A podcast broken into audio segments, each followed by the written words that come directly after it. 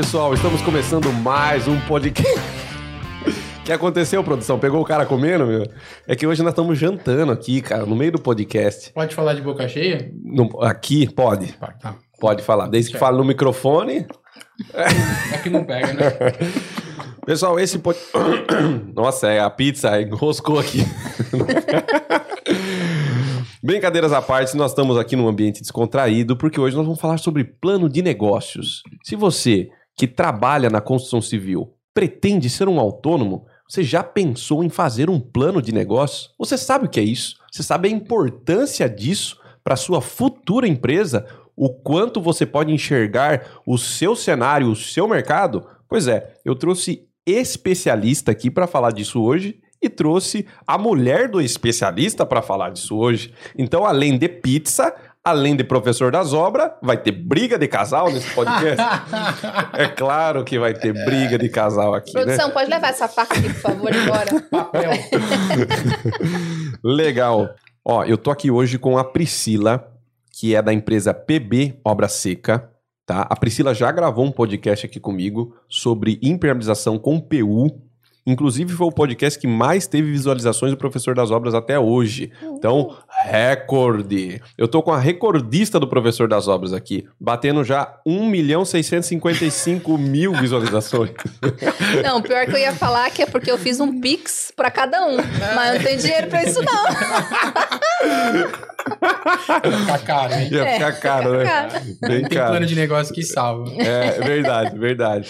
E, e a Priscila, ela é engenheira civil, né? O que mais que você é, Priscila? E a Priscila é boa no marketing também, né? Tô aprendendo. Você vai bem no marketing. Ai, que legal, obrigada. É. Tô aprendendo. Tem, tem Eu- a pegada ali. Tem. Eu falei pra ela que os vídeos que ela faz tá desbancando o meu, cara. Entendeu? O negócio é começar a chamar ela todo mês pra vir pra cá. Dá pra ver se eleva um pouco. Se melhora a situação aqui. Boa, boa. Mas a- além de marqueteira e engenheira, sou esposa, mãe, caloteira, Serasa. Calo- Meu nome é. não é Priscila. É sério? Ainda bem que eu não cobro, gente, pro pessoal vir Não, gravar não aqui. marca, não marca, não marca. Senão vou me achar. E eu tô aqui também com o Rodolfo. O Rodolfo, que ele é manager, ele é diretor de uma empresa multinacional, mas da operação aqui do Brasil. Né, Rodolfo? Exatamente, eu sou diretor de uma empresa é, multinacional holandesa da área de planificação industrial. Então, eu cuido da, da parte é, de operações que inclui administrativo, serviço e a parte comercial. Então, eu atendo o mercado latino-americano, do México para baixo.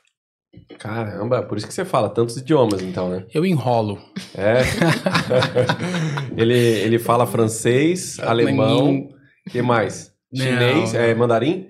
Eu falo inglês, espanhol, francês, enrolo um pouco italiano, enrolo um pouco. O que mais? Holandês eu tô aprendendo. É. É isso. Portu- português, português eu tô estudando, tô, tô me dedicando bastante. Então é legal que quando você vai fazer um plano de negócio, você faz em, em multilinguagens. Tem que fazer na linguagem que o outro lado entende. Ah, Não, isso- mas, é, mas o, plano, o plano é feito na língua, na língua da matriz. Não, na língua da matriz. A gente se comunica em inglês, Entendi. né? Então o plano é feito em inglês. Deixa eu fazer uma pergunta. Você falou assim, tem que fazer o plano de negócio na linguagem que o outro lado entenda. Aí já Sim. surge a minha primeira dúvida a respeito de plano de negócio. A gente vai falar primeiro o que é um plano de negócio e tudo mais, mas a primeira dúvida. O plano de negócio você faz pra quem? Não é pra você mesmo? O plano de negócio você faz. Depende. Se a, se a empresa, por exemplo, se você é um empreendedor, a empresa é sua, você faz um plano de negócio para entender do seu negócio. Agora, quando você tem um, stakeholder, um acionista do outro lado, você precisa mostrar para o seu acionista como que está a sua operação, né? Se ela está se ela tá rentável, quais são os pontos que você precisa trabalhar. Você precisa mostrar para o acionista é, qu- quanto que você vai gastar, quais serão as suas despesas no próximo ano, quais serão as suas receitas, qual é a sua estratégia de negócio. Então você precisa mostrar para o acionista ou para alguém que vai investir no seu negócio que ele pode colocar dinheiro lá, que ele vai ter um retorno no final de um determinado período. E Até um ponto que, assim, eu não sei se faz sentido o que eu vou falar, tá? Mas é muito comum as pessoas não se dedicarem a elas mesmas. Né? É, é muito comum do ser humano se dedicar mais ao próximo do que a si mesmo. Vou dar um exemplo. Um engenheiro que comanda uma obra lá de milhões. Ele sabe todos os custos da obra, mas às vezes não sabe o custo da casa dele. né? O quanto ele gastou nesse mês, ele não sabe, mas o da obra que ele está trabalhando, ele sabe. É muito comum, por exemplo, as pessoas pensarem em investimento que vai fazer com o capital da empresa, mas não pensa, não pensa no investimento que faz com o próprio capital. É né? verdade. As pessoas são assim, né? É Aí, será que muita gente não faz o plano de negócio? Porque muita gente faz o plano de negócio para si mesmo, porque não tem acionista, como você falou. Então, será que muita gente deixa de fazer porque seria algo para fazer para você mesmo?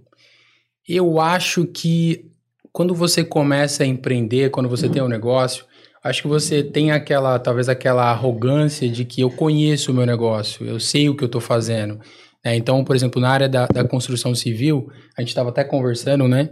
Que o, o, o cara monta uma empresa na área de, de construção civil e ele é um cara técnico. Isso, isso acontece bastante com o engenheiro, né? Ele é um engenheiro, é, sei lá, um mestre de obras que resolveu montar uma construtora, etc. Só que esse cara ele não conhece de gestão, esse cara não conhece de negócio. Ele talvez ele ele, ele conheça um punhado de clientes, ou ele acha que ele sabe mais ou menos o que, que, ele, o que, que ele quer, o que, que o negócio dele é, qual que é o mercado que ele tá, mas ele nunca parou para ver se, por exemplo, a operação dele é rentável. Né? Então, às vezes o cara tem lá uma, um- recebe na conta dele lá pela primeira vez 200 mil reais, vai lá e troca de carro, né? É, compra uma, uma picape, compra uma SUV.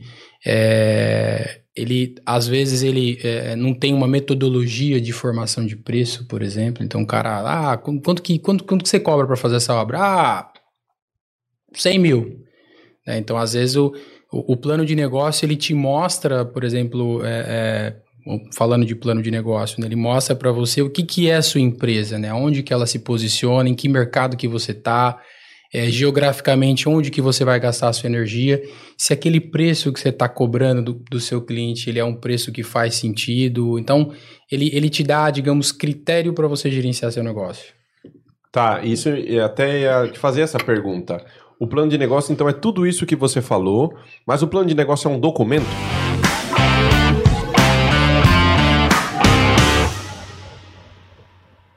Ele é um documento, mas ele é um documento vivo. Ele é um, um- um- uma. fe- Digamos. acho Nossa, que foi- documento não. Foi bonito isso Foi que bonito. você falou, hein? Você que está me assistindo do outro lado, o plano de negócio é um documento vivo. Esse- Ai, meu, cara não aguenta. Viu? É, agora eu entendi tudo. Agora eu entendi tudo, viu, Priscila? Da onde que vem o marketing residencial lá Não da sua é? casa? Nossa, meu. Mas eu acho que é uma ferramenta, cara.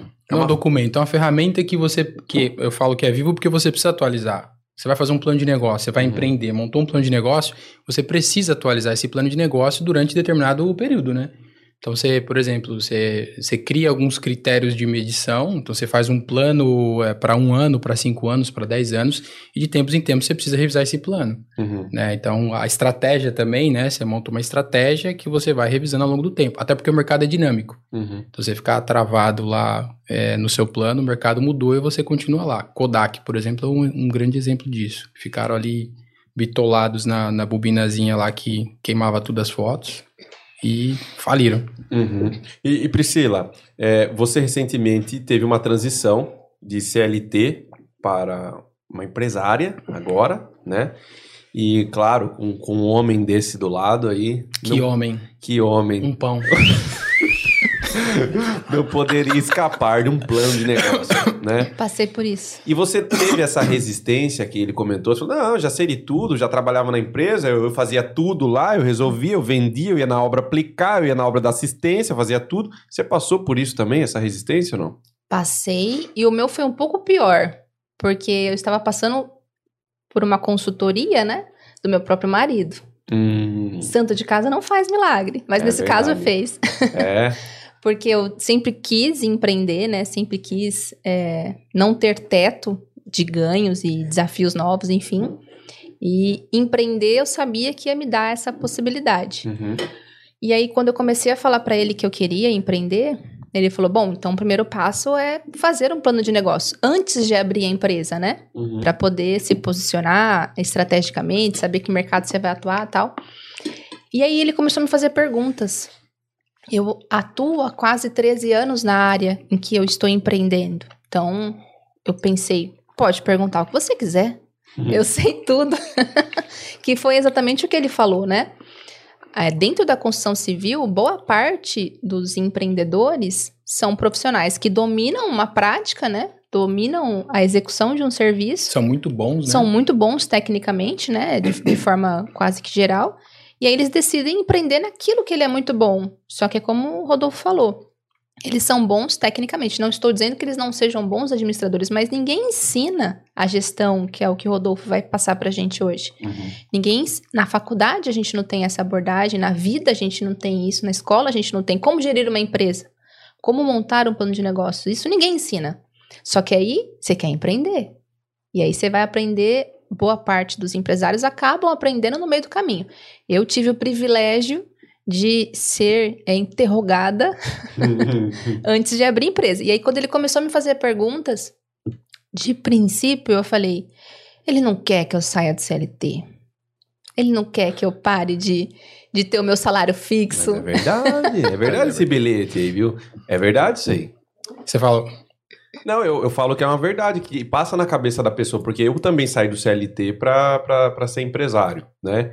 E no começo foi exatamente isso. As pessoas que vinham me questionar as coisas, eu falava assim, cara, esse cara tá querendo que eu volte. Descredibilizar a sua, É claro. sua ideia. É claro, tá querendo que eu volte. É mais Exato. cômodo, né? A minha mãe, por exemplo, foi a primeira, viu? Procura emprego. É normal. Vai, Você vai sair da sua segurança aqui para ir É. para o negócio. Mas uma coisa que a gente é, conversava na época, eu falei, olha, faz bastante sentido você você é, sair do CLT a partir do momento que você tiver um plano de negócio, exatamente para para ter mais assertividade é, em que em que direção que eu vou que eu vou que eu vou atirar, né? Para que lado que eu vou é, e, e- e- entender, né? Acho que isso é bastante importante. Talvez a gente aborde isso depois.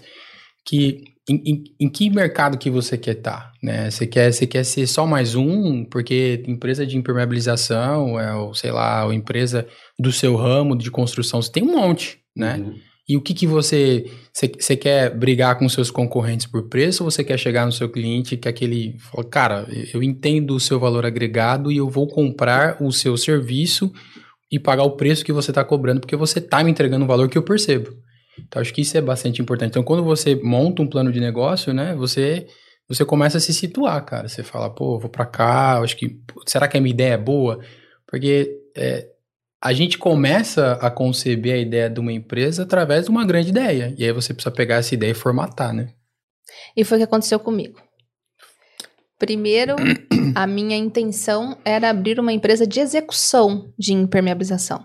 E aí a gente montou o plano de negócios, coloquei lá a média dos valores que as empresas que atuam hoje praticam. Aí nós colocamos impostos, aluguel, funcionário, equipamentos, uniforme, colocamos os custos envolvidos na operação.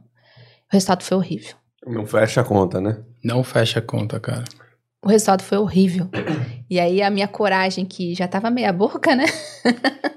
Ela ficou mais enfraquecida ainda. E eu acredito que as empresas é, estejam trabalhando com preços mais, mais baixos porque elas não fizeram esse tipo de, de, de estudo, né? De análise de mercado. Será que o que eu cobro do meu cliente paga a operação? Sobra dinheiro? Eu consigo ter um capital se por acaso eu sofrer uma ação trabalhista? Porque se as empresas fizessem essa análise, construtora, aplicadores, prestadores de serviços no geral, talvez eles não iam eh, se balizar pelo que o mercado pede. Eles iam ter um limite e falar: olha, meu limite saudável é até aqui. Muito bem. Aí nós vimos que não era muito rentável. E aí eu migrei. Eu falei: então não quero trabalhar com execução. Vou trabalhar com projeto de impermeabilização. O risco é menor, o investimento é menor e a margem acaba sendo maior. Então, o plano de negócios, para mim, foi fundamental para eu saber o que eu ia fazer. Embora eu já sabia a área, que era impermeabilização, eu ainda não estava certa para qual lado seguir. E eu tive a resposta no plano de negócio.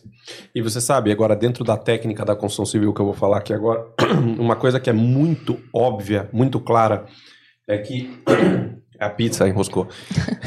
muito claro é o seguinte: é, todo engenheiro que fizer um plano de negócio e a sua atividade for uma atividade que um cara que não é engenheiro faz, geralmente vai ser menos rentável do que aquela atividade que só um engenheiro faz. Sim. Por quê? Porque engenheiro é o que o Rodolfo falou, é uma profissão técnica. né? Então ele só vai fechar a conta bonitinho quando a técnica está envolvida. Eu posso citar um exemplo, por exemplo, com a minha construtora. Se eu fizer imóveis de baixo padrão, que eu tenho um monte de concorrentes que não são técnicos que fazem, a conta não fecha para mim. Eu tenho que ir para os imóveis de alto padrão, que é onde o meu concorrente pedreiro, lá, o mestre de obras, não consegue às vezes ter o acesso com esse cliente, não Sim. fala a mesma língua, e aí a conta começa a ficar melhor para mim, né? Então, pro pessoal que está em casa escutando a gente aí, se você é engenheiro, cara, olha para sua profissão e faz alguma coisa que você é capaz de fazer e que o fulano de tal lá não é. E aí você vai perceber que a sua atividade geralmente vai ser mais rentável. Continuando. É entra- não, entra na parte de proposta de valor, né? Uhum. De como, como que você quer, é, como que você quer que, é, que, que seu cliente te veja, né?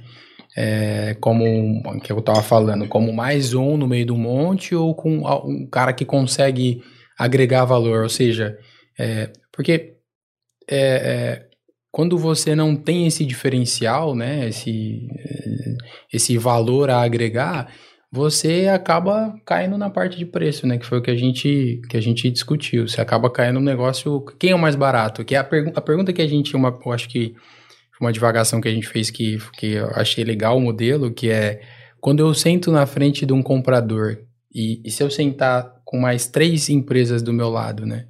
Por que, que o comprador compra de você? Uhum. Né? Você que tá me escutando em casa, por que, que o comprador compra de você? Cara, Essa por- né? pergunta É me matadora, atazanou por três dias. Ele perguntou isso pra mim. Qual É. é seu diferencial? É, eu sou bom em marketing. Eu falei pra ele. Meu sorriso. É o primeiro, é o primeiro passo, né? Mas como é que você monetiza a partir Exato. disso? Ele né? falou: o marketing vai te levar até a mesa do comprador. Só que chegando lá tem outras propostas. Tem várias Claro. propostas. E né? aí? Claro. Ai, eu não soube responder por uns três dias. É. Dormindo e pensando naquela pergunta. E eu dormia nessa época, não dormia no quarto, porque é, corria risco de vida. Inclusive, eu até consegui um mandato lá é, de distanciamento, acho que 200, 200 metros, né? Você não podia Caramba, chegar perto. Grande É. seu apartamento, hein? Quero conhecer. Eu viu? ficava na garagem. Caramba, eu moro no prédio, né? Eu ficava lá embaixo. E você sabe que o que vocês estão falando, pra mim doeu mais. Doeu mais, porque foi assim, ó. Eu fiz um, um empreendimento pequeno, né? Eram casas pequenas. E aí, com esse, essa elevação de preço que teve nos últimos tempos aí, eu acabei pagando muito mais do que eu previa, mas tudo bem. Terminei o empreendimento botei pra vender, né? E um dia, conversando com um corretor já experiente, eu falei pra ele assim, falei, meu, a minha margem tem que ser tanto. E ele olhou pra mim e falou assim, viu, esquece. O prejuízo que você teve, você não vai conseguir tirar no seu cliente agora. Ele falou, diminua sua margem, livre-se desse imóvel, construa outro e leve o aprendizado. Falei, legal, sábio, mestre, né? Bacana. Aí eu falei pra ele, putz, mas será que eu faço outra? Ele falou assim, não faça. Sabe por quê? Ele falou assim, porque esse empreendimento que você fez, um pedreiro faz, um ferreiro faz, um carpinteiro faz, qualquer um desses caras que eu tô falando faz. Ele falou assim, cara, você é inteligente. Faz alguma coisa que ninguém tá fazendo. Tem algum diferencial que ninguém tenha. Você tem que fazer alguma coisa que ninguém faz. Porque se você faz o que todo mundo faz, como é que você quer ter resultado diferente? Pô, né? E aí eu falei, eu saí de lá, eu falei, meu, doeu isso aí, mas o que ele falou é verdade. Eu tô indo num caminho de trabalho que todo mundo tá. Qual é o meu diferencial? manada, né? Né? Mas nada, eu tô seguindo, tô, é que, que- que nem a gente tá comendo uma pizza aqui, pô, a pizza é gostosa, mas aqui na esquina tem mais uma pizzaria, na outra tem outra. E aí, o que, que diferencia uma pizzaria da outra, né? Pô, se você abrir uma pizzaria hoje, você vai ser mais uma. Total. E aí, o que, que você faz? E aí eu, eu pensei nisso. Mas beleza. Pra gente tentar agora deixar numa lógica aqui, que a gente tá falando de plano de negócios, eu e o Rodolfo aqui, antes de começar o podcast, a gente fez alguns checks aqui de coisas super importantes que devem conter no seu plano de negócio. Algumas perguntas que precisam ser respondidas nesse plano. Exato, Certo? exato. Legal.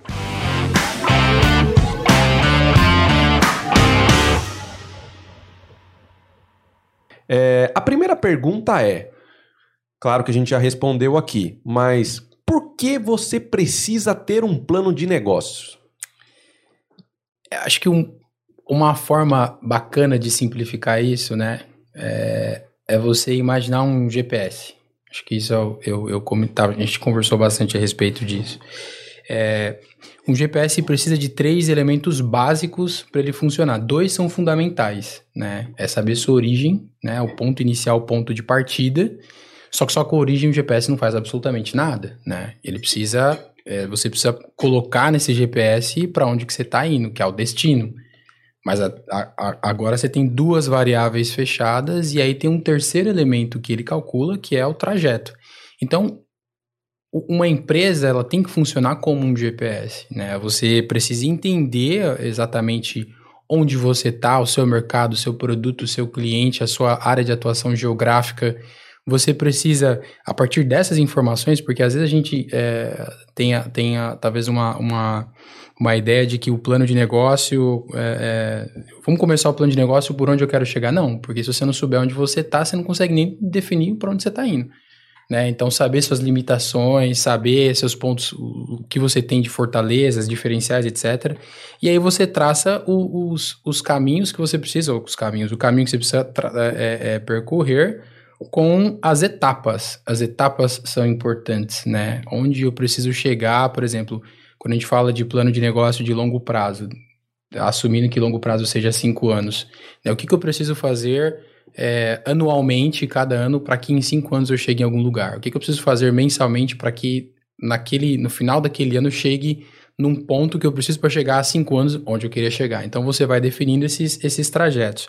Então, um plano de negócio ele é um GPS, cara, é um GPS para sua empresa, basicamente.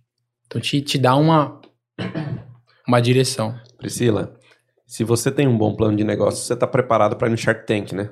Eu tô. Tá? eu tô um com ele do meu lado. Vai fazer um pitch? Eu tô faz tempo. Ela é boa nisso, hein? É. Eu tô faz tempo. Ele, ele, uma das perguntas que ele me fez, inclusive, foi essa.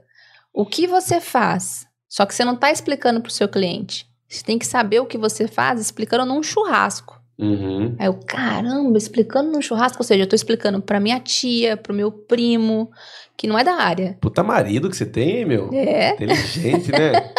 Nossa, tem que ficar mais em casa, viu? Gente, mas ele tem chulé, tá? Não é só coisa boa, não. Viu, Hugo? Eu- Vai ficar assediado, Hugo. É. Caramba, vai receber uma mensagem cantando aí. Cantando. Ninguém entendeu, mas tudo bem. É eterno. Não, eu, eu, eu acho que um- uma, uma parada interessante é, é você, eu acho que você tem que ter na ponta da língua a visão, que é, é isso que, você, que, a, que a Pri tá falando, que é se alguém te pergunta no churrasco o que, que você, o que, que sua empresa faz, você tem que saber responder isso num tiro, pá. Em O que, que algumas sua empresa palavras. faz, Hugo? O que, que a sua empresa faz, Hugo? Constrói casas de alto padrão. Boa. Essa é a sua visão, né? Uhum. Essa é a sua missão. É o que você faz, o que, a, a Ah, atividade é, fim. é, a minha Sim, visão a é visão é, essa. outra coisa, exato. Isso. Mas ah, eu acho que o, o bacana é você. Se você tá na frente do investidor, né? Como é que você convenceria o, o investidor em, sei lá, em dois minutos o tal do pitch de elevador, né? O que, É. que você faz? Pitch Então do isso- elevador, é. boa. Isso, elevator pitch. Você tem que estar com isso, né? Uhum. Bem, bem, bem aguçado. Eu acho que o plano de negócio ele se afunila tudo a esse pitch de elevador, cara. Eu escutei um podcast que o Semenzato fala assim: Eu respondo todas as mensagens que mandam pra mim no meu Instagram. Mas, por favor, não ultrapasse três linhas. Você tem que conseguir. Aí o, o Apolinário até falou isso no Shark Tank lá. Você tem que conseguir explicar o seu negócio em duas linhas de um e-mail. Né? Perfeito. É como você faz prospecção, né? Você faz, você liga para um cliente, um cara que tá no meio do, do trabalho dele lá, com um monte de coisa para fazer, e você quer marcar uma visita com esse cara. Como é que você faz? Você precisa de um, um tiro rápido, em menos de 30 segundos o cara já perdeu interesse no que você, vai- no que você tem para falar. É, eu, inclusive, quando comecei a fazer contato com algumas grandes empresas do podcast aqui, para ser nosso parceiro, eu falava, eu pensei exatamente isso. Eu falei, eu vou mandar uma mensagem, por exemplo, para Tigre. O que, que eu coloco nessa mensagem? O cara deve receber tanta mensagem, né? Tanta gente mandando mensagem. Eu falei assim, putz, eu tenho que ser muito sucinto, né? E, e aí eu falei assim, meu, eu tenho que ser reto e direto. E eu mandava assim, olá, Tigre, vocês já pensaram em fazer um podcast de vocês? Boa. Acabou. Tigre, Uma pergunta instigante. esse é o podcast que vai ser o, com maior audiência do Brasil da área da construção civil, hein? Ô, Glória! Aê. Não perde essa oportunidade, não. Você que está assistindo em casa, mande uma mensagem para Tigre. Boa. Você, Tigre, olha a patinha, já tô preparado aqui, ó. Miau! acho que miau, miau acho que é. É gato, pô. É, eu confundi. É, é, confundi. Como é que é o tigre, então?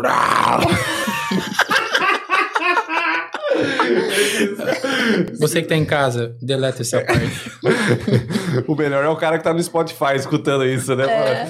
Imagina, o cara para bem do lado ali no semáforo com o som alto, abre o vidro.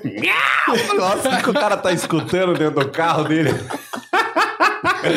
É o professor das obras. né? Ai, ai. Meu boa. amigo. Boa. É, Bom, vamos, vamos do começo agora, então. Aí a pessoa, beleza. Eu gostei, adorei a analogia do, do GPS. Então a pessoa é, respondeu a pergunta, aquela perguntinha assim: onde você está? Né? Qual a sua posição atual? Ela respondeu lá o posicionamento dela. Onde você quer chegar? Respondeu. Por onde você vai? Trajeto. Beleza. Mas o primeiro passo. Como que a pessoa começa a fazer um plano? Ela entra lá no site do Sebrae, ela baixa um modelo, ela pesquisa na internet. Como é que a pessoa faz para fazer um plano?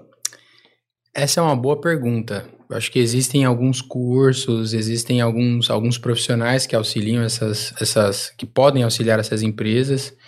É, eu no futuro quero ter um curso também voltado para essa parte de gestão, gestão empresarial.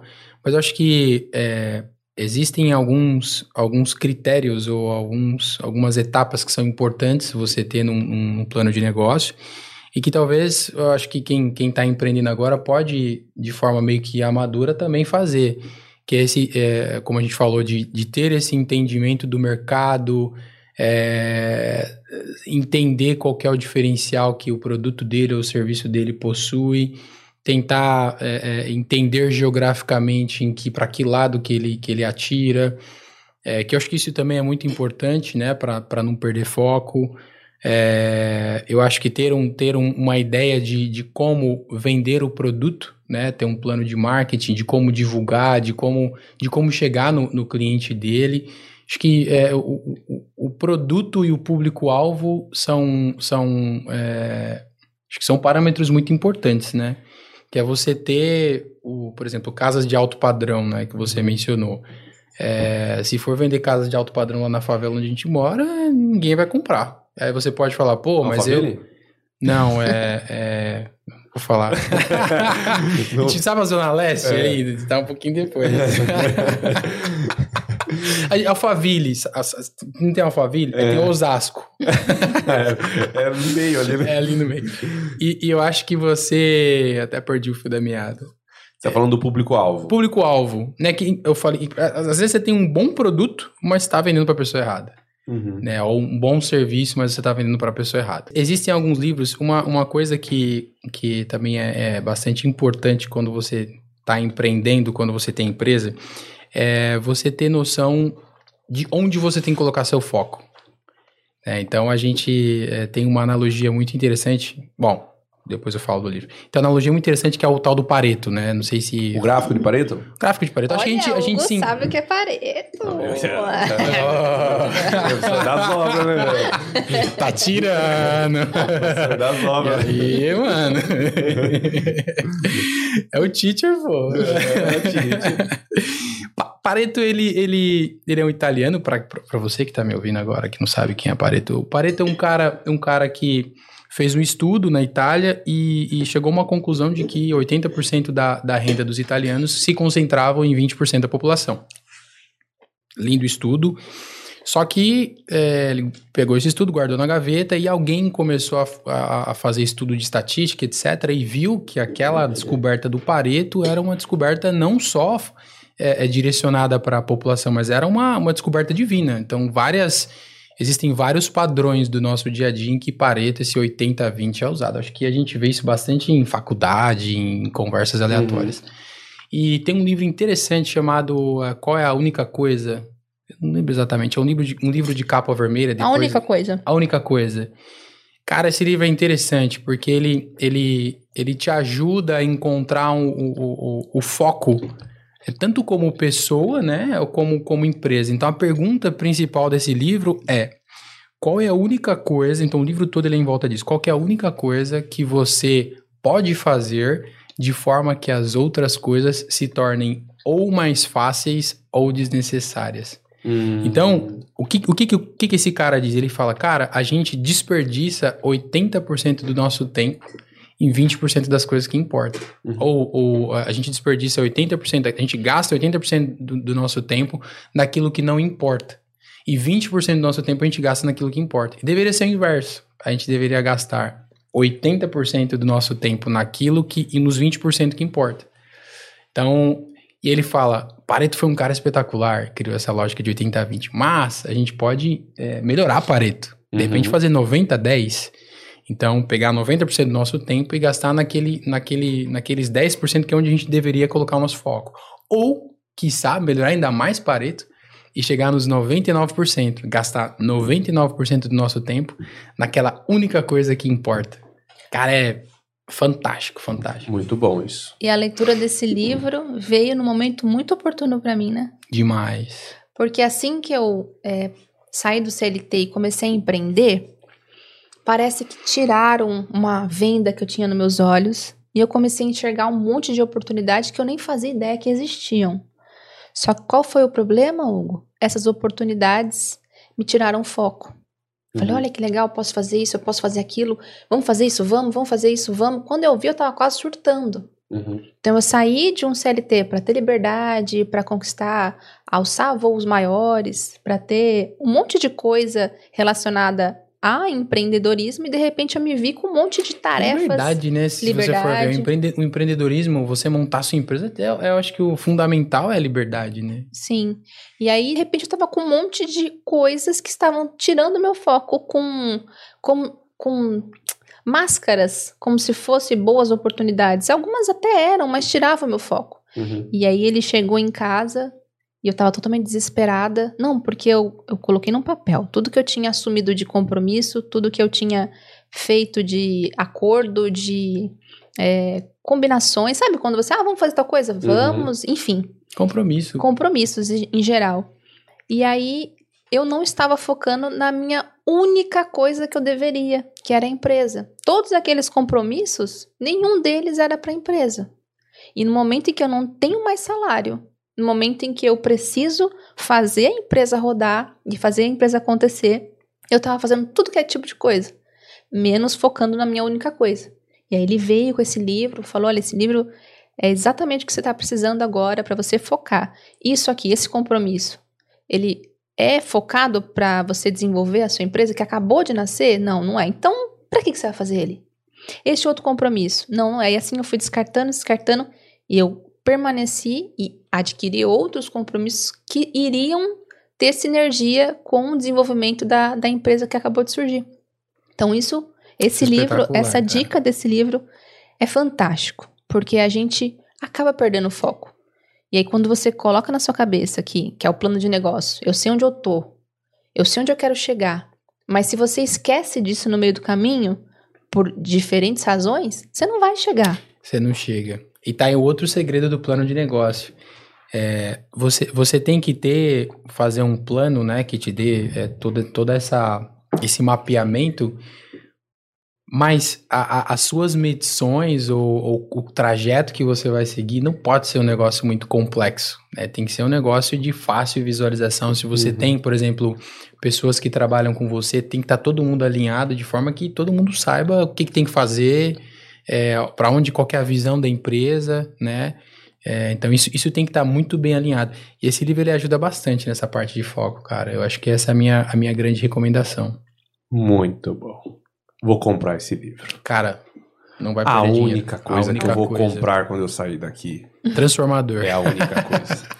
Bom, é, uma pergunta que a gente colocou aqui que eu acho que assim mega importante e eu tô curioso para saber como você responde essa pergunta.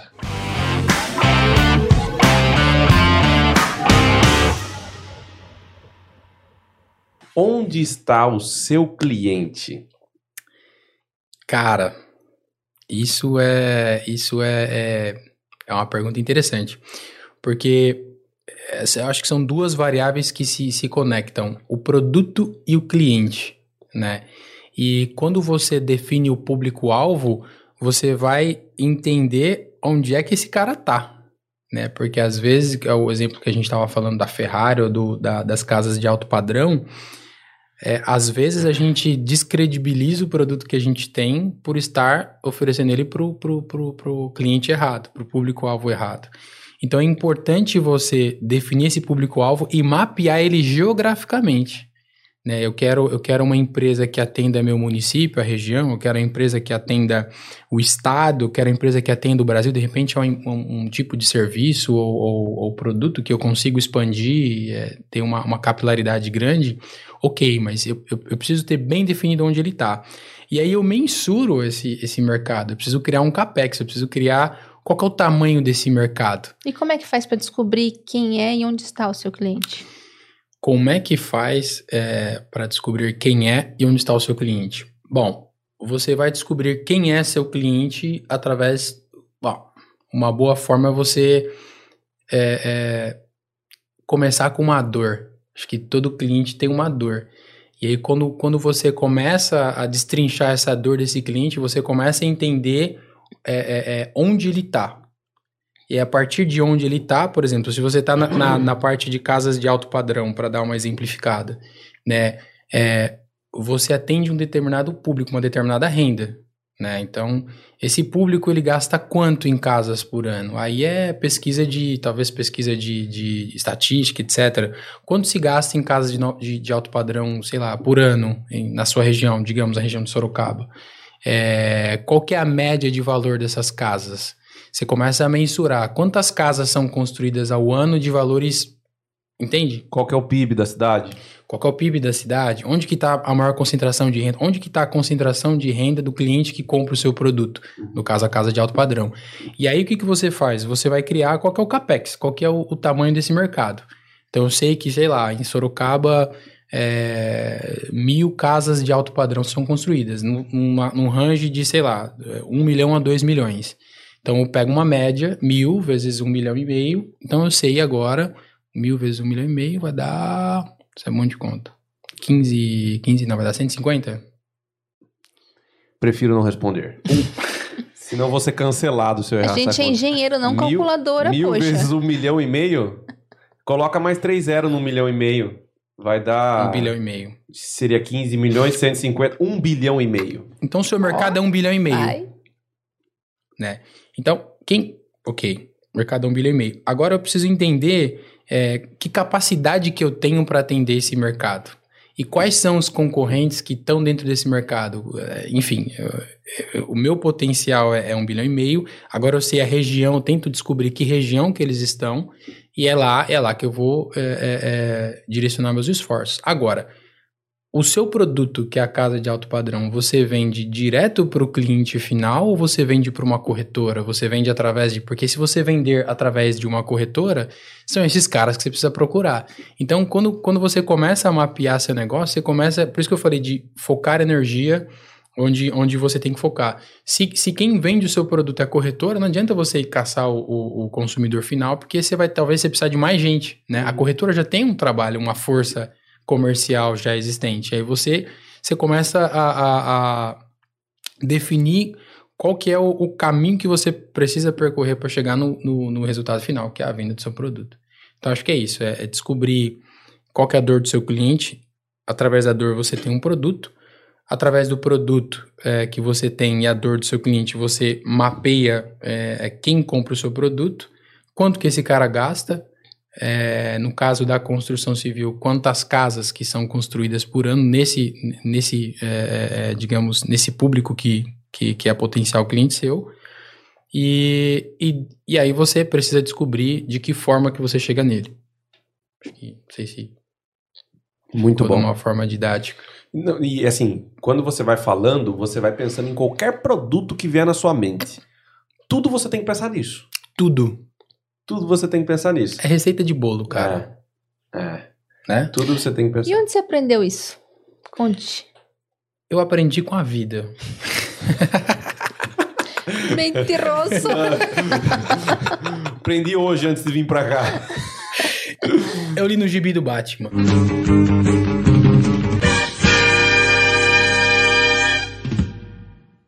Olha, eu, eu eu assumi uma posição, num, na, acho que eu, a minha, minha função, minha profissão hoje em dia, ela, ela é voltada para gestão, né? E, e eu me formei, eu fiz um curso na GV de gestão empresarial que me deu tudo embasamento. Então, acho que é uma mescla de acadêmico com, com, com a prática em si. Então, tenho uma operação, então eu preciso todos os anos submeter um plano de negócio para o acionista da empresa, né? Então, aquilo que eu falei no início, você tá dando risada, vai fazer alguma Não tô, eu pensei num negócio muito louco aqui, nós vamos fazer, calma, continue. e, então, é, é, quando, você, quando você trabalha numa empresa corporativa grande, isso é meio que natural. Você precisa todos os anos, esse, essa época, é, a gente começa a discutir plano de negócio meados de agosto, setembro. Pro ano seguinte. Pro ano seguinte.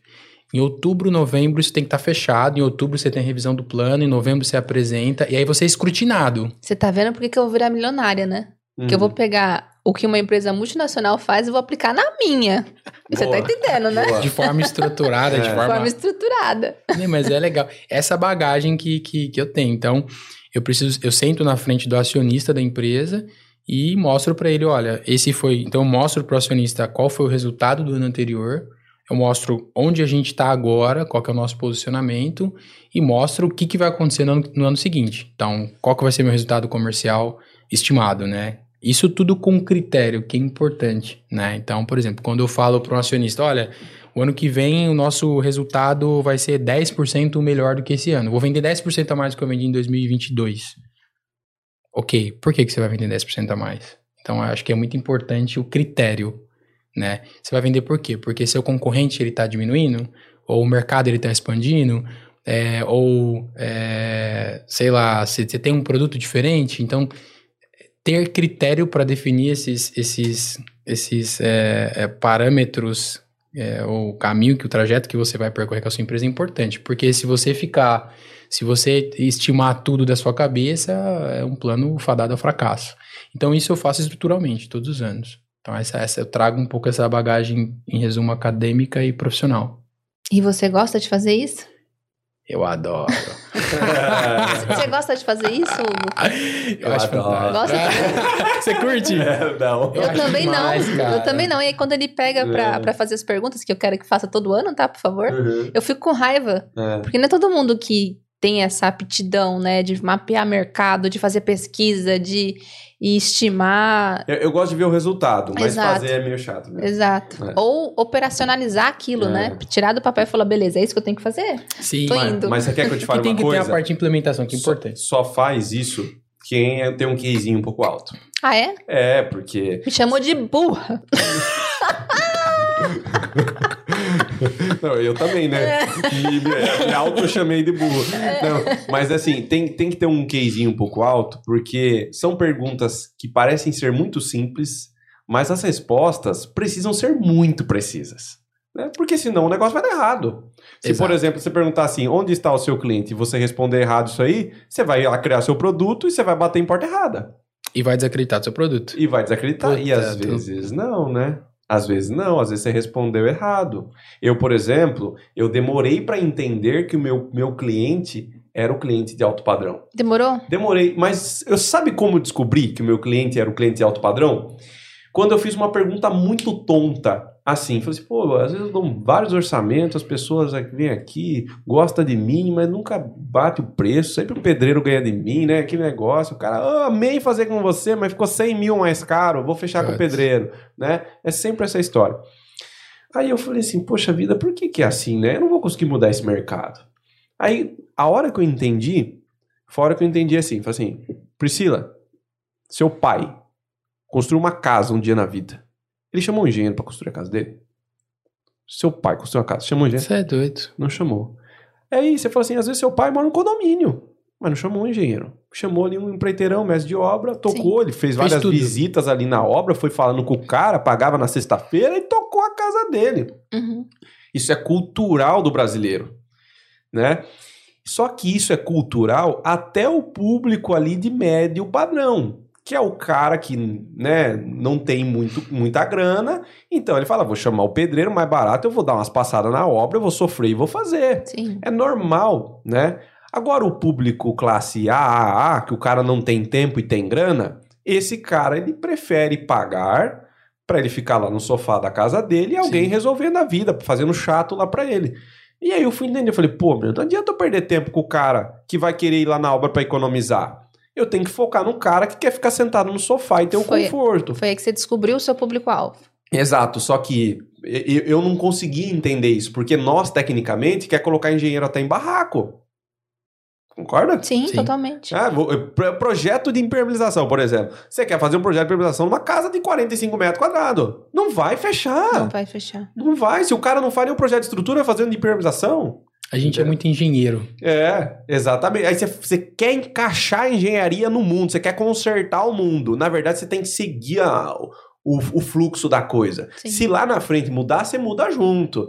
Senão, você não vai mudar o mundo sozinho. Você vai continuar dando cabeçada lá, o cara vai continuar contratando pedreiro, você vai continuar perdendo tempo orçando. Então, eu, eu, eu demorei para aprender isso. Mas a hora que eu aprendi, eu hoje até dispenso orçamento. Tem gente que chega aqui para mim e fala assim, Hugo, e aí? É, vamos fazer uma casa? Eu falo assim, qual é o tamanho da sua casa? Onde que é a sua casa? Se o cara fala assim para mim, minha casa é na rua, não é dentro de um condomínio, e o tamanho da minha casa é 70 metros. Cara, obrigado. Você nunca vai chegar no preço que esse cara vai querer você pagar. vai perder tempo, né? Não É vai muito fechar caro, a é conta. É, e isso não isso fechar. não é soberba. Isso é. é, direcionamento. Exato. Isso exato. é essa, conhecer o seu cliente. Perfeito. Perfeito. Aí, tipo assim, esse cara ali pode ter um engenheiro? Pode, mas ele não vai contratar uma construtora que tem engenheiro toda certinha. Ele vai contratar um engenheiro para fazer algumas passadas na obra, né? E a gente começa a entender o cliente também. Você fala assim, pô, meu, o cara sabe que ele tem uma casa de 70 metros, que um engenheiro seria bom para ele, mas, puta, você acha que esse cara vai investir 50 mil a mais aqui para ter um engenheiro? Né? Aí você começa Só a pra ter entender. garantia É, do engenheiro. Você começa a entender o cliente também. Você fala assim, pô, meu, 50 mil, ele vai querer enfiar no carro aqui pra, pra colocar na garagem dessa casa. O cara não vai, ele não tem condição pra isso. Você entende o cliente, né? Você passa essa fase de querer mudar o mundo e começar a entender um pouco a cabeça das pessoas também. Sim. né? E, e isso aconteceu comigo, mas demorou. Demorou. Apanhei. Mas talvez, talvez se tivesse. Acho que tem, tem um- uma, uma, uma parada aí, acho que é interessante falar, né? Porque é, eu tô inserido no meu mercado, num ramo completamente diferente da, do da construção, como de vocês. Então, para mim também é um pouco mais fácil fazer algumas perguntas que, que promovam esse, esse pensamento crítico, né? Porque Ah, eu tô de porque você tá fora. de fora. Eu tô de Sim. fora. Claro. Eu Sim. também passo por isso, às vezes, com al- alguns questionamentos, quando alguém de fora faz algumas perguntas que eu falo, caraca, me sinto meio estúpido, do tipo, pô, mas por que, que eu não pensei nisso? Então, às vezes, existem algumas perguntas provocativas que elas são. são é, é, é, acho que elas promovem esse pensamento crítico quando é alguém que não entende o que você faz, cara. Tipo, o cara faz alguma pergunta que você fala, cara, eu tava aqui na bolha, na minha casca de nós aqui, eu não vi isso. Uhum. Então, acho que isso é interessante.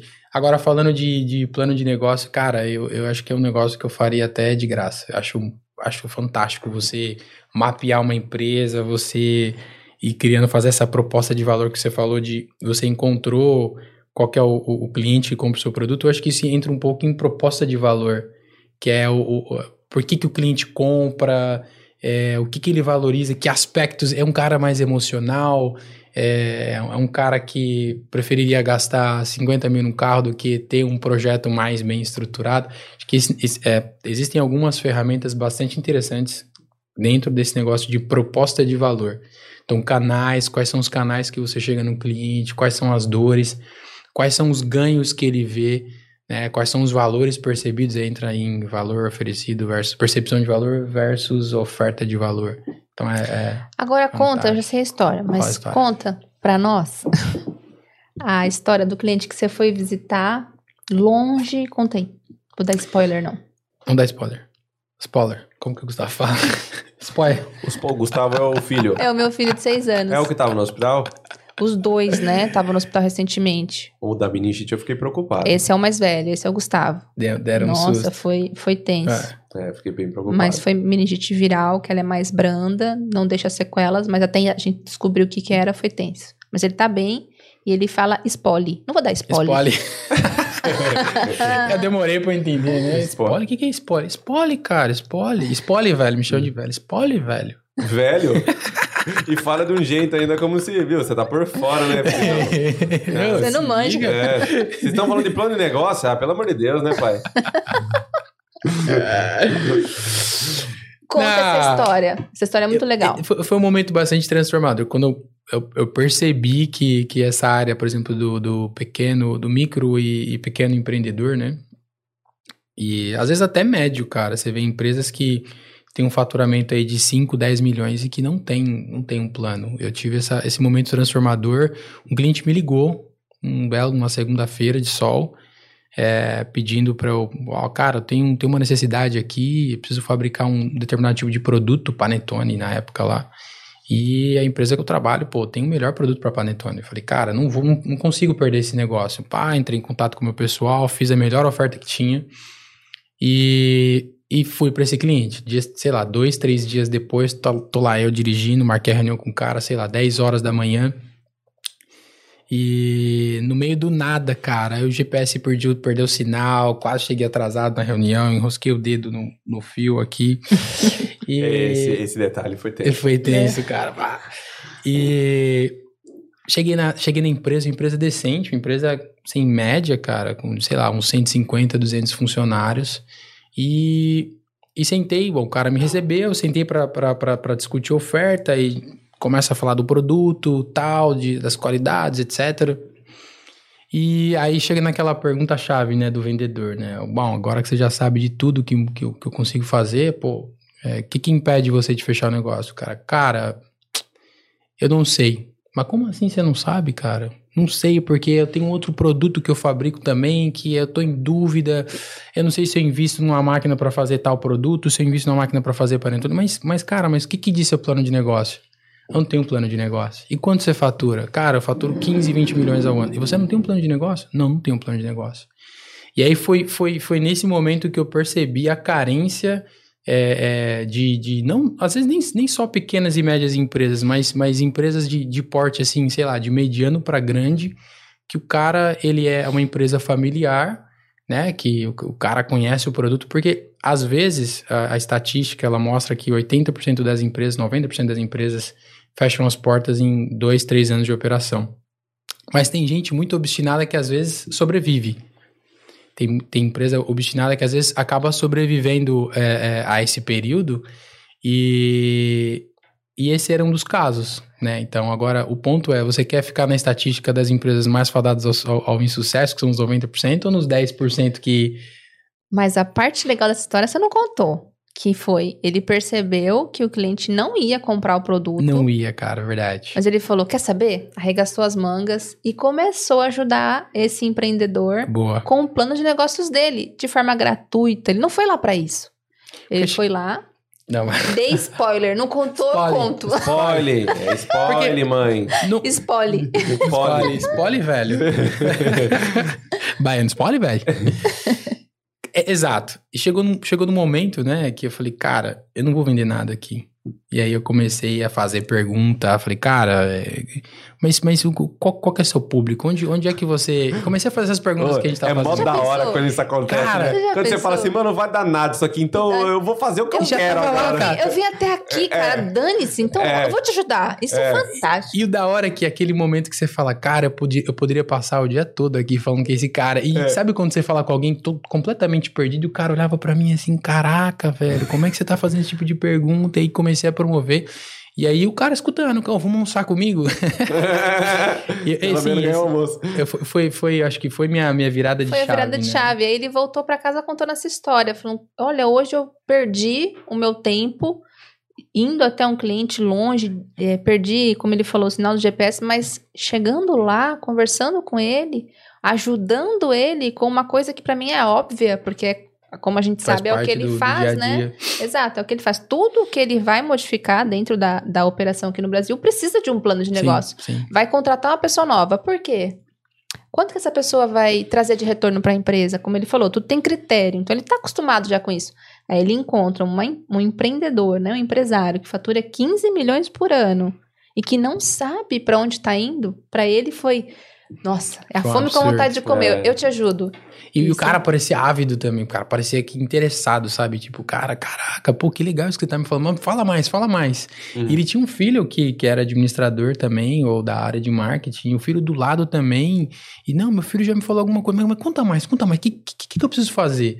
Cara, isso foi, foi transformador. Isso, isso me, me, me deu bastante motivação, né? Exato. Pra, aí- quiçá, um dia. é, Exatamente, isso que eu ia pra- falar. pra e essa- aí, eu arrisco dizer que ele encontrou o propósito da vida dele. Porque é muito legal ser diretor de uma multinacional. Uau! Mas até quando, né? Ou qual é o próximo passo? Vai viver nessa vida de viagens é, semanais longe de casa ou não? Não sei. Mas e o, e o que te faz feliz mesmo, né? E o que te deixa, que você, como você falou, faria isso de graça, né? Sim. E é, aí, é porque chega uma hora também que você fica olhando a conta subindo, subindo, subindo. Muito subindo. zero, cara. Aí você fala, pra quê, né? Chega. é assim, banco- amor? É, tem muito zero. Às vezes o banco entrou em contato comigo e falou, cara, vamos cortar, vamos cortar seis zeros, aqui já, já melhora. Eu falei, mas se cortar seis zeros, vai, vai sobrar seis ainda. E aí a gente acabou deixando com 12. Caramba, se eu soubesse trocar de carro. Pelo jeito não é conta conjunta, né? Não. Legal. Mas aí ele encontrou o propósito dele, olha só que fantástico. Boa, né? E aí, espero que um dia essa seja a única coisa dele, né? É. Sim, sim. Mas é fantástico, cara. Eu, é uma área que eu, que eu me divirto. Viu? Pra gente se divertir mais um pouco, aquela hora que até que eu dei risada que você falou, você tá dando risada, que eu tinha pensado numa coisa pra gente fazer agora no final do podcast. Manda. Assim, ó. Caramba, uma hora já, ó. É, o plano de negócio, é, ele é um, um questionário que, se bem respondido, vai ajudar muito bem o cliente. Fantástica definição. É, O cliente. Clem, o, o empreendedor. desculpa. Aham, É, aham. Caguei no final, né? corta, corta! Fantástico, o cara erra na última Caraca, palavra. dava um corte, cara. Dava um corte. Dava um Reels, né? Então vou repetir. O plano de negócio é um questionário que, se bem respondido, ajuda o empreendedor à beça, né? Ajuda. E só um parênteses, Hum. desculpa.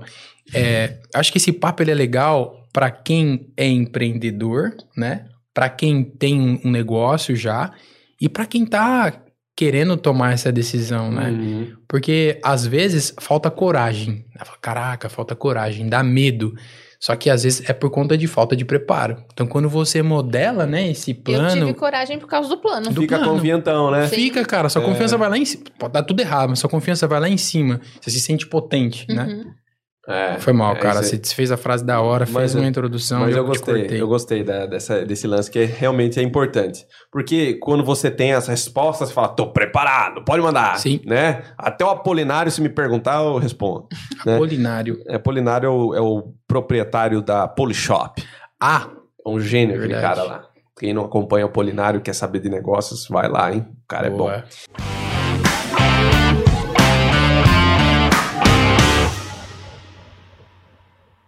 Bom, vamos fazer o seguinte: vamos fazer uma dinâmica aqui pra gente encerrar, tá? É uma rodada de perguntas. Só perguntas, tipo barbicha, sabe? Só perguntas. sabe? Só que só vale perguntas que seriam ótimas pra estar contido num plano de negócio. Fechou? Então eu começo com uma pergunta, pergunta Rodolfo, pergunta Priscila. São perguntas que as respostas delas deveriam estar no plano de negócio do cara. Boa. Boa? Gostou? Gostei, ótimo. Então vamos lá. Eu vou começar aqui, tá? A minha primeira pergunta. É, não precisa estar numa ordem lógica. Não, tá? não, não, não. Aleatória. Primeira pergunta minha é: qual é o seu pão francês? Eu não entendi. Qual é o seu pão francês? Você tá perguntando Porque pra ele você- responder? Não, eu tô perguntando é uma pergunta boa pra estar num plano. Aí Qual é o seu pão Fala francês? uma outra ah, uma outra pergunta. Isso. Quem compra o seu pão francês? Ah, agora eu entendi. Ó, lesada. Eu também não tinha entendido. Porque pão, né? A gente chama de pão. Aí o cara achou que era pra ele, né? Qual é o pão francês? Quem compra? Quem compra? Quanto pagam no pão francês? Quanto custa seu pão francês? Quando eu falo custo, é o preço da sua operação para gerar o pão francês. Quanto seu concorrente cobra no pão francês? Quantos pães franceses eu preciso vender pra faturar o que eu quero faturar daqui a cinco anos? Onde mais vende pão francês? Tempo! Que diferencial tem seu pão francês? Qual é a dor do cliente que compra pão francês? Você, para vender seu pão francês, vai precisar de uma sede? Onde estão os clientes que compram o seu pão francês? Já foi essa, não? Já foi? Foi? Não sei. Também não. Não, você é o expert, você faz outra, então. Ah, boa.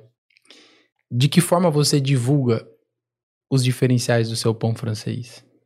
Quais são os diferenciais do seu pão francês?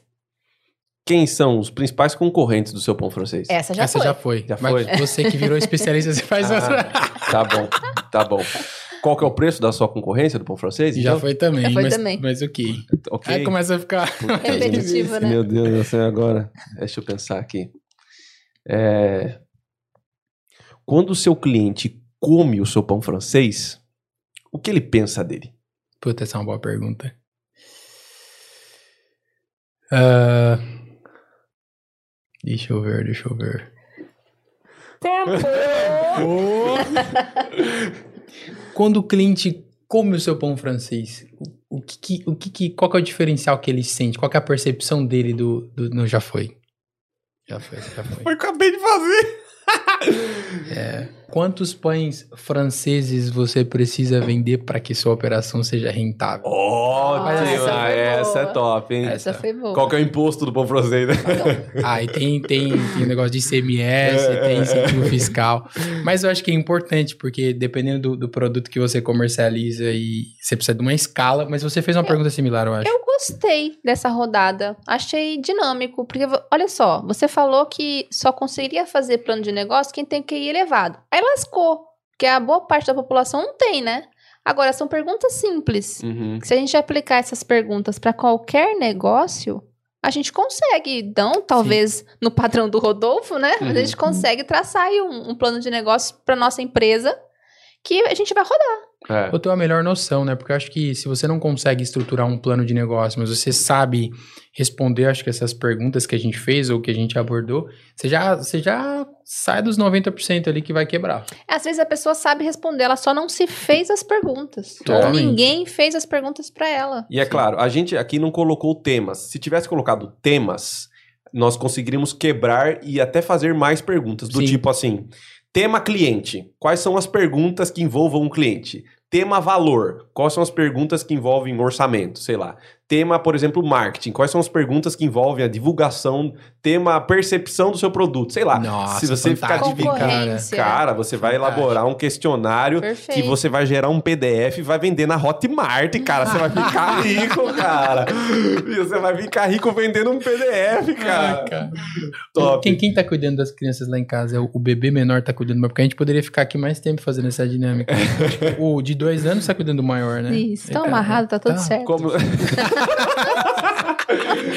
Brincadeira o negócio do, do tá tudo certo. Só mais um amarrado. Amarrado, O amarrado é de todo jeito, né, gente? A gente ama eles, mas de todo jeito. Coitado, o menorzinho dela, gente, é um bebê de um ano. Ela pôs dentro dos- da, do, daquele. Sabe aquele cercadinho? Ele não consegue sair, tá até agora lá. Com a perninha amarrada. Tadinho, pelo menos sabe que tá no cercadinho, né? Legal demais. Não, acho que essa dinâmica foi super bacana pra mostrar o quão simples é, né? Sim. Você se dedicar em perguntas que as res- cujas respostas vão te dar um baita de um norte para você melhorar o desenvolvimento da sua empresa ou começar a sua empresa. Totalmente. É. Totalmente. Legal. E é legal fazer isso repetitivamente, de ano em ano, de, sei lá. Cara, Não? eu, eu acho que você. Sim. Eu acho que você precisa ter um plano de longo prazo, né? Que é o- onde você quer chegar, sei lá. Esse- o longo prazo ele é meio subjetivo. O longo prazo pode ser 5 anos, 10 anos. Acho que 5 anos é, é formidável, é um bom, um bom tempo. E aí você vai quebrando esses 5 anos em, em planos anuais. É, tri- eu gosto de planos mensais com medições trimestrais, eu acho que é um, um bom indicativo. Tá, cada, pra você não ficar aquele negócio chato todo mês, todo mês, você pode fazer, tipo, a cada três meses você faz a medição. E você vai é, é, balizando o seu plano. Porque eu acho que é, é, é importante O você é não dinâmico, travar. É, porque se você travar, cara, o mercado vai pra um lado e você, não, mas meu É. plano é esse. Então, acho que você fazendo essas medições, você fala, pô, eu quero faturar 200 mil reais no final do ano. De repente, chegou em julho, você já faturou 200 mil reais. Então, você vai rever aquela meta, aquele, aquele destino que você traçou é, e vai colocar ele mais para cima. Agora, se você quer faturar 200 mil, chegou em julho, você faturou 30 mil, cara, só por um milagre divino que você vai faturar chegar nos 200 mil. Então você revisa a meta. Uhum. Então, Que é uma coisa fantástica também. Meta. meta, cara. Porque com o plano de negócio, a gente obrigatoriamente coloca uma meta para o nosso negócio. E aí você fala, poxa, então é isso. Se eu quero chegar a, como você falou, 200 mil de faturamento, eu preciso faturar é, esse mês mais 5 mil, Exato. próximo mês mais 7 mil, aí o outro, enfim, você vai traçando metas para você Um atingir. balizamento. É. Eu costumo fazer uma analogia que se você pegar um salame e tentar comer ele de uma vez só, você não vai conseguir comer. Vai ser uma coisa indigesta. Agora, se você pegar o salame, fatiar, colocar um limãozinho e ir tomando uma cerveja e comendo salame, você come ele inteirinho sem nem perceber. Isso aconteceu porque você fracionou algo, né? Sim. Então, com o nosso negócio, a gente também pode fazer a mesma coisa. Poxa, eu quero faturar 2 milhões em 3 anos. É muita coisa, né? 2 milhões. Mas se eu fracionar isso anualmente, pode ser viável. Pode ser algo é, execuível, né? Ó, Que é Eu acho que isso, isso é outra parte importante. Aí a gente finaliza essa parte. Você que quer aprender a falar execuível, fale com a Pri. O, câmera, o câmera tá até perdido aqui. né? Não, eu acho, eu acho- só para concluir essa, para complementar essa parte da, da meta, é, a, me- a meta ela é muito importante para te dar um norte, só que ela não, ela tem que ser estimuladora, né? Sim. Motivadora. Você tem que olhar para aquela meta e falar, cara, 200 mil reais, cara, se eu vender 18 mil reais por mês, eu chego nesses 200 mil. E aí você vai lá se balizando, pô, falta dois, pô, eu vendi 5 a menos no mês passado, mas vendi 8 a mais agora. Só que se o seu negócio, é, que você fez todo o seu plano, e você viu que 200 mil é factível, mas um milhão você nunca vai conseguir em um ano, e você colocar essa meta de um milhão, ela não vai te estimular, né? Ao Ela vai te né? desestimular. É. Com certeza. E, e não pode ser muito baixa. Se o seu negócio te permite faturar 200 mil, e você, ah, eu quero faturar 20 mil reais. Pô, cara, em dezembro eu trabalho, né? Então a meta, ela tem que ser, ela tem que ser motivadora, as pessoas que, que trabalham com você, elas precisam entender essa meta e precisam tê-la como um estímulo, não como muito pequena, não preciso me esforçar, ou muito grande, jamais vou chegar.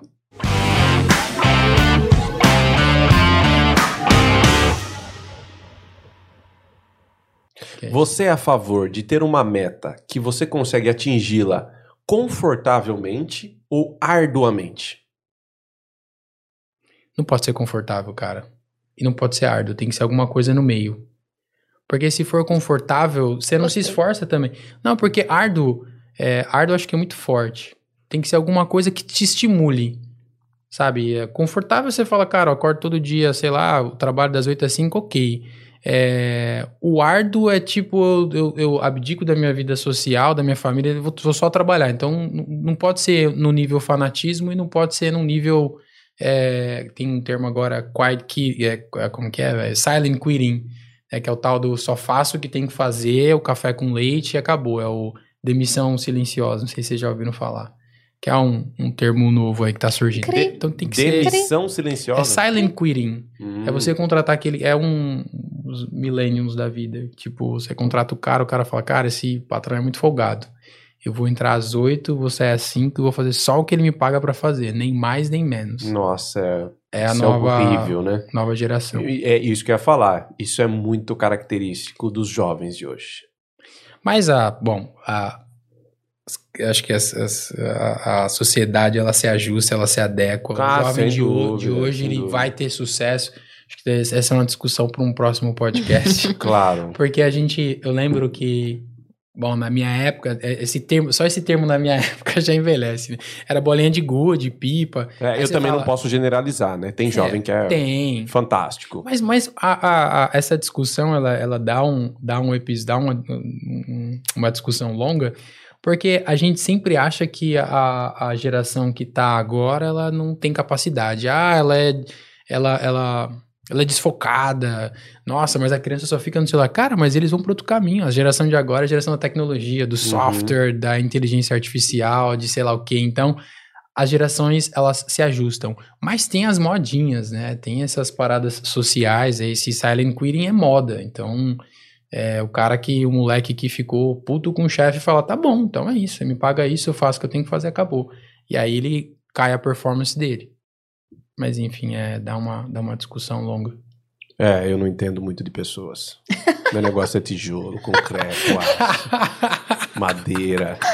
Professor das obras, gente, não é professor da, das mentes.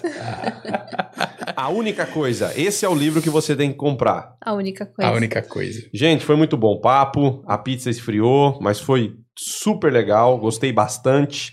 Me fala aí, Priscila, como é que eu faço para te encontrar nas redes sociais? O Serasa vai achar? Não. É engenheira.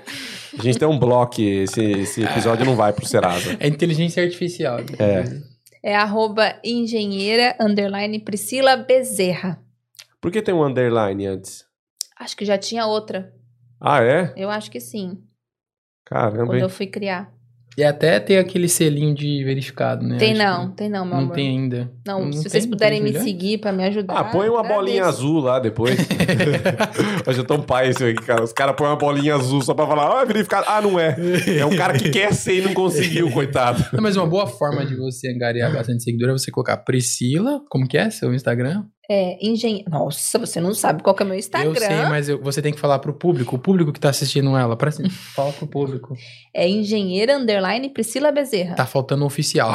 Oficial. Ah, é o tubarão. Abraço, tubarão. Tubarão oficial. e o seu? Rods.antunes, arroba rods.antunes. Arroba Instagram. Antunes. Muito bom. E o meu, vocês já sabem, arroba professor das obras, podcast lá no YouTube. A gente tem um canal de corte chamado Cortes do Professor das Obras Podcast, tá? E também tem um canal oficial que é do Professor das Obras Podcast. Lá vai ter os vídeos completos e o canal de cortes, os melhores momentos que a gente seleciona, tá? No Instagram, e eu preciso colocar mais no Facebook, tô colocando pouco, preciso colocar Facebook. é, no Ainda existe? Facebook. Facebook é pra velho. É pra. Entendi. É, é pra, pra, pra pessoas acima de 30 anos. Você já tem seus 28, né? Eu tenho 26. 26? 26. Então, é, daqui a pouco você chega no Facebook, tá? Mas o Zuckerberg... Quando eu tinha a sua idade? É. Você sabe que eu vi uma pesquisa recente de quais são as redes sociais que mais estão em alta. O Facebook ainda está na frente do Instagram. Sério, cara? Uhum. Porque ele pega também, pega a Índia, pega, pega uma série de. Bom, só a Índia tem um, um bilhão de habitantes. E sabe o que que é muito legal de você observar nas redes sociais? Que assim, eu, eu, eu gosto de observar muito bem, mas isso é uma coisa até legal da gente falar aqui. Nem todas as respostas que você vai ter, você vai ter gente para fazer.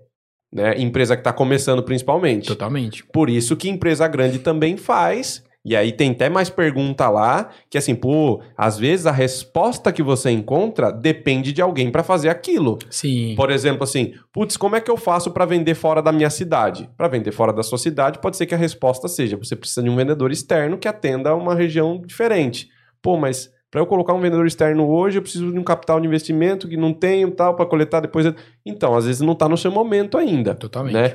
E, e eu tô mais ou menos assim. Eu, eu sei várias coisas legais de outras redes sociais, mas eu ainda tô focando no Instagram. Por quê? Porque é mais cômodo e mais fácil. Se eu for atacar LinkedIn, se eu for atacar TikTok, se eu for atacar as outras redes sociais, Twitter, essas coisas, eu preciso de gente para me Hum, ajudar nas sim. redes sociais, né? Então hoje ainda tô um negócio muito embrionário. Daqui a pouco, Vai com explodir. o patrocínio da Tigre que a gente falou hoje, Vamos. PB Abraseca. PB P- Obra Seca. PB Abraseca vai patrocinar? Vamos? Vai. Eu sei que vai pagar. Vou pegar um, um zero daqui, uns dois É. zeros aqui que tá sobrando. Ah, essa, essa conta sua aí.